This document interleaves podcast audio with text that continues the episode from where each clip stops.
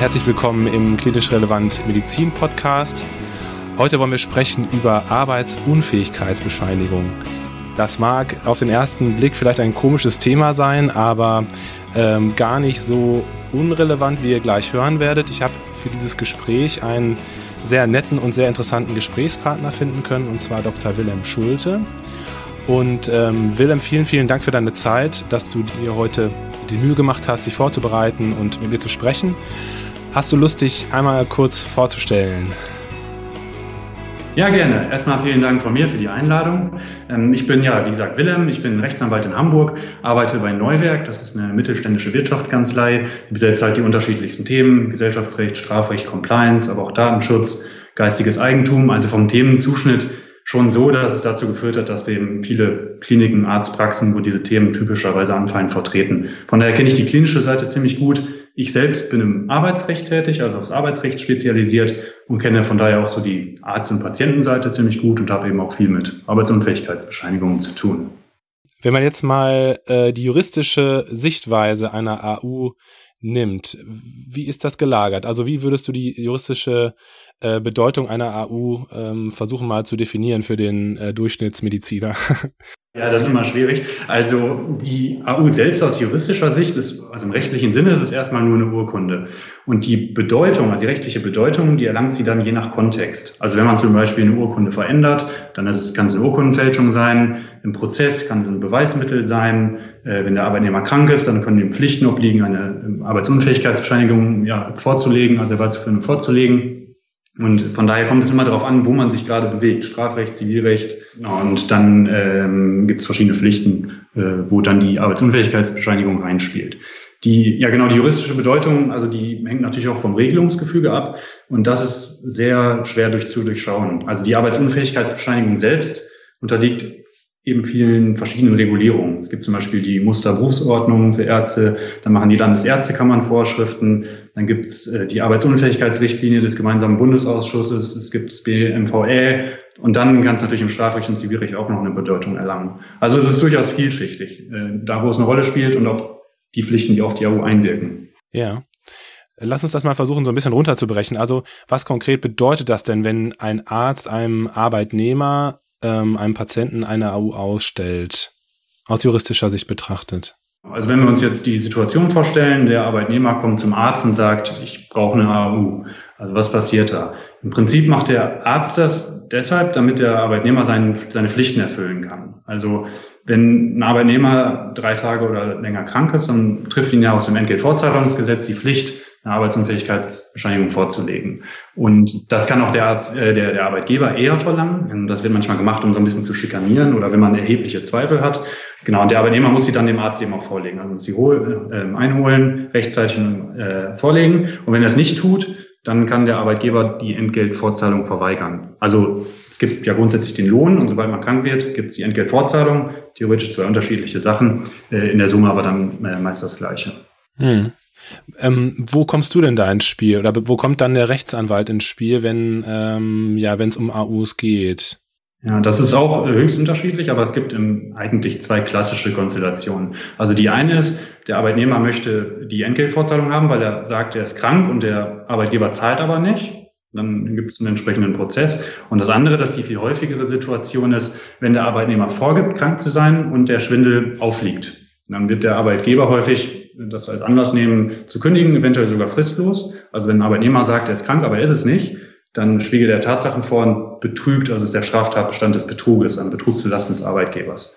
Und genau, wenn der Arbeitnehmer dann im Prozess sagt, ich war krank, hier, hier ist die Arbeitsunfähigkeitsbescheinigung und dann sagt der Arbeitgeber, ja, die muss ja falsch sein, weil ich habe äh, gesehen, dass du im Skiurlaub warst zum Beispiel und dann streitet man sich darüber und dann kommt es zum Prozess.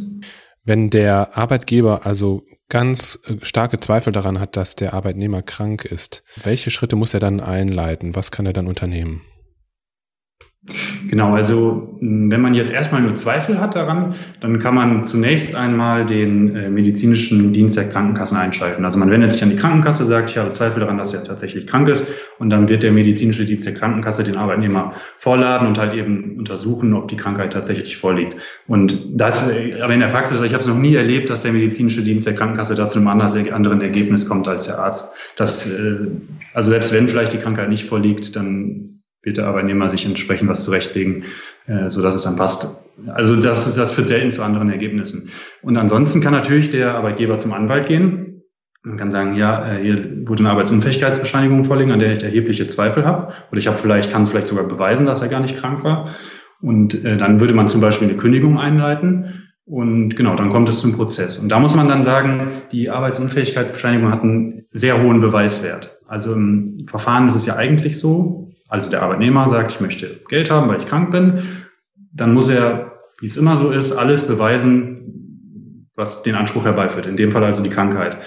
Und es gibt ja verschiedene Beweismittel, Zeugen, Sachverständigengutachten und so weiter. Und die Rechtsprechung macht es dem Arbeitnehmer hier aber leichter. Er sagt, sobald du eine Arbeitsunfähigkeitsbescheinigung vorlegst, gehen wir davon aus, dass du krank bist. Das ist der sogenannte Anscheinsbeweis. Also so wie man sagt, wer auffährt, hat Schuld, kann man auch sagen, Arbeitsunfähigkeitsbescheinigung hat er ist krank dieser Erfahrungssatz gilt, das kann man natürlich in Zweifel stellen. Es gibt äh, tausende von Beispielen. Es gibt sowas wie ähm, Krankfeiern und Sachen, die, die im alltäglichen Sprachgebrauch ähm, fest verankert sind. Und also ja, jeder kennt ja Leute vielleicht auch, die sich vielleicht mal krank gemeldet haben, obwohl sie es nicht sind. Und jetzt automatisch davon auszugehen, die Arbeitsunfähigkeitsbescheinigung liegt vor, deshalb ist derjenige auch krank, das ähm, betrachten wir erstmal als bewiesen, das ist natürlich schon ein starkes Stück.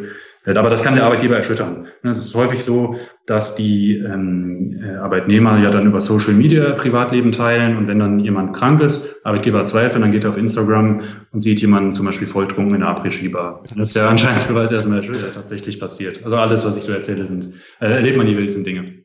Ja, und dann ist, dann, ist der, dann ist der Anscheinsbeweis erschüttert, dann muss der Arbeitnehmer wiederum den Vollbeweis erbringen und dann wird typischerweise der Arzt als Zeuge geladen. Also der, der, das, ja, der Zeuge ist ja ein ähm, normales Beweismittel, sage ich mal. Ja, ja. Ähm, das heißt, die erste Message ist, dass ähm, einmal diese AU einen hohen Stellenwert hat von vornherein. Das heißt, wenn der Patient eine AU hat, dann wird er erstmal von, von juristischer Seite als im Recht betrachtet. Aber wenn erhebliche Zweifel daran äh, bestehen, zum Beispiel aufgrund von äh, Fotos bei Social Media oder ähnliches, dann äh, ist es möglich, das Ganze anzugreifen. Genau, mit dem Ziel, das ist dann natürlich offen. Also es kann äh, dann natürlich sein, dass man äh, sagt, okay, die Arbeitsunfähigkeit lag nicht vor, deshalb wurde hier das vorgetäuscht, um Entgeltfortzahlung zu erschleichen, berechtigt zur Kündigung oder Entgeltfortzahlung wurde geleistet, obwohl derjenige nicht krank war, also Rückforderungsansprüche oder gar nicht erst zu zahlen. Also es kann dann in verschiedenen Arten relevant werden. Ja, jetzt ist das ja hier ein Podcast für ähm, medizinische Kollegen, also für Ärzte und Ärztinnen. Was ist denn so dein Tipp an die Zuhörer, also an die Ärzte, die so eine AU ausstellen?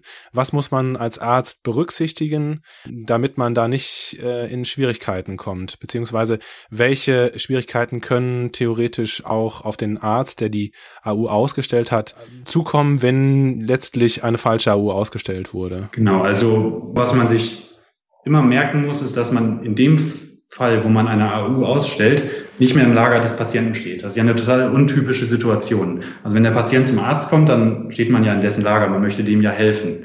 Und sobald es aber darum geht, die AU auszustellen, verlässt man das Lager, weil man dann ein Dokument erstellt, was eine sehr hohe Beweiskraft hat, worauf eben Arbeitgeber und Krankenkassen vertrauen, was ja eine Nachweisfunktion hat.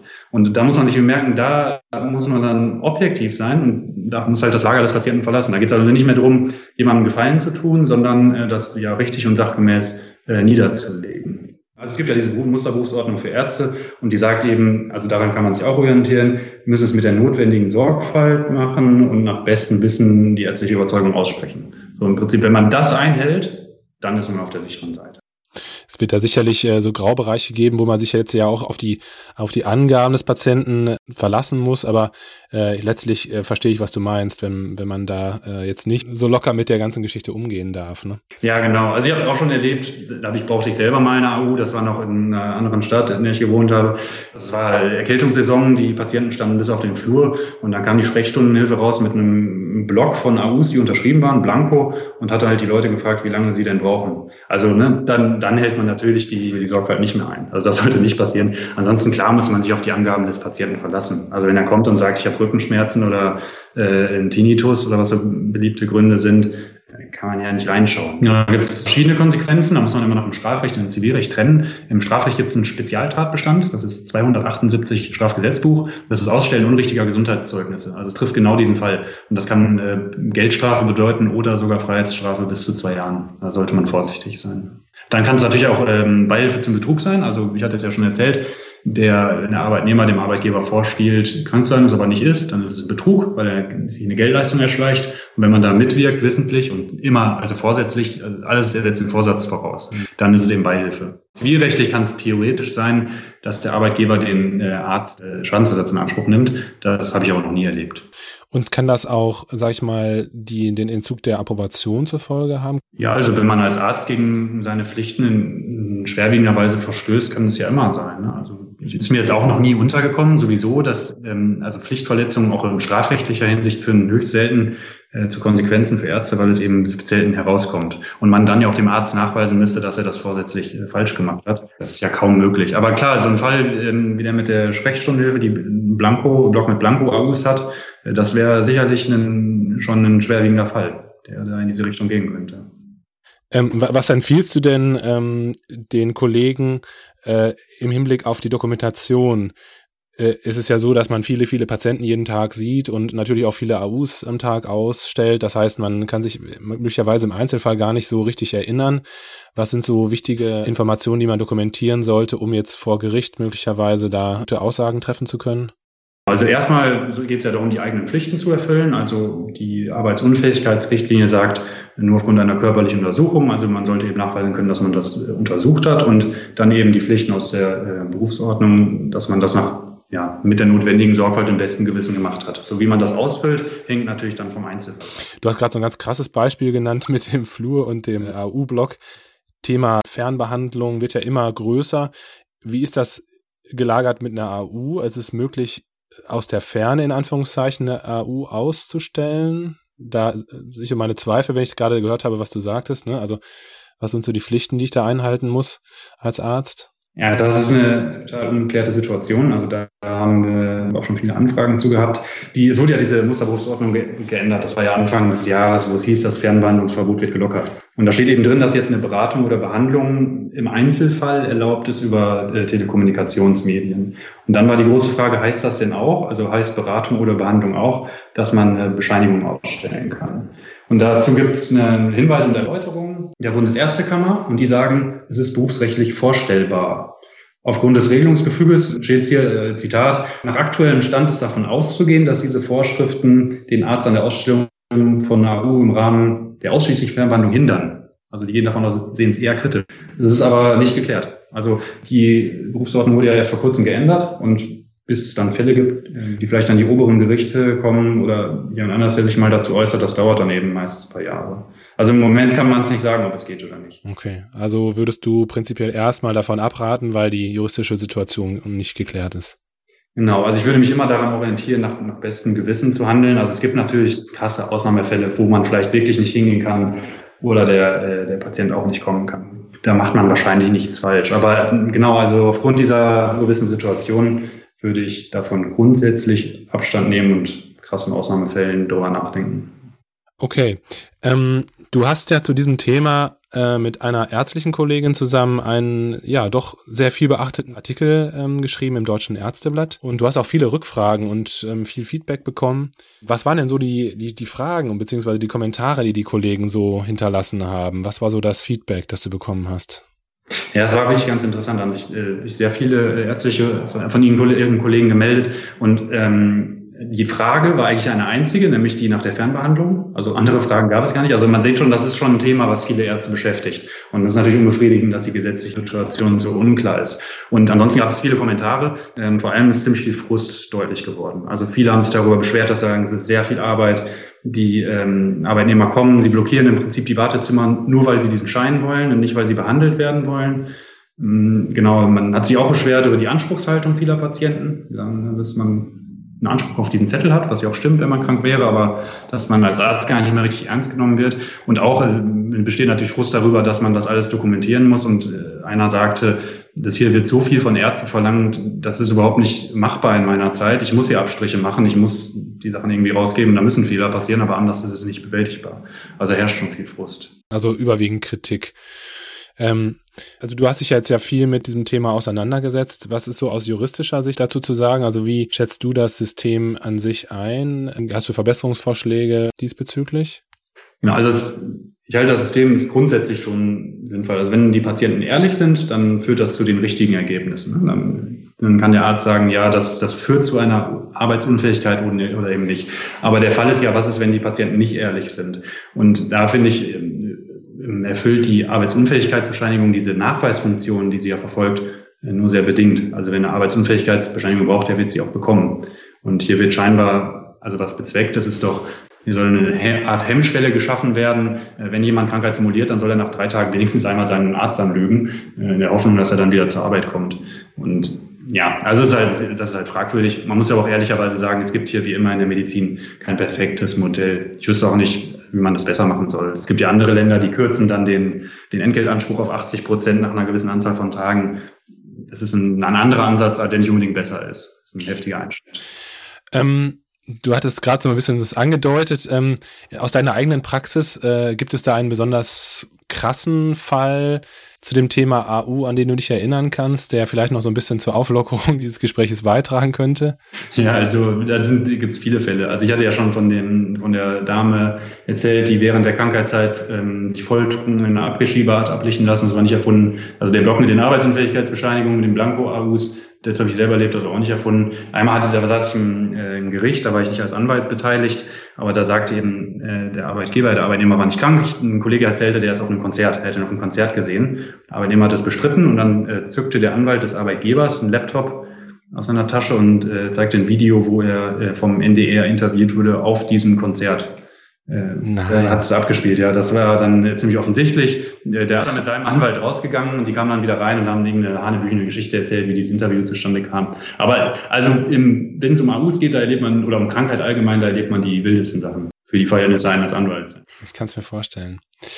Ähm, Willem, vielen, vielen Dank für deine Zeit und ähm, für die doch ja spannenden Ausführungen zu dem Thema. Wenn du einverstanden bist, dann würde ich gerne deinen Artikel, den du geschrieben hast, äh, verlinken hier äh, in dem Podcast, damit gerne. auch die Zuhörer, die ähm, ja Lust bekommen haben auf den Artikel, sich den nochmal in Ruhe angucken können. Klar, gerne. Super.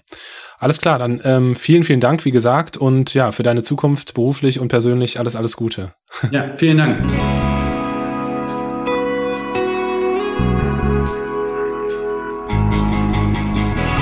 Vielen Dank, dass du bis zum Ende zugehört hast. Ich hoffe, du fandest das Interview genauso spannend wie ich und konntest ein paar wichtige Informationen für deine klinische Tätigkeit mitnehmen. Wenn dem so gewesen sein sollte, dann empfehle uns doch bitte weiter an deine Kolleginnen und Kollegen. Und äh, am allerbesten wäre es sogar, wenn du uns auf Apple Podcasts bewerten könntest, damit auch andere auf unser Projekt aufmerksam werden. In diesem Sinne wünsche ich dir eine gute Zeit und bis bald.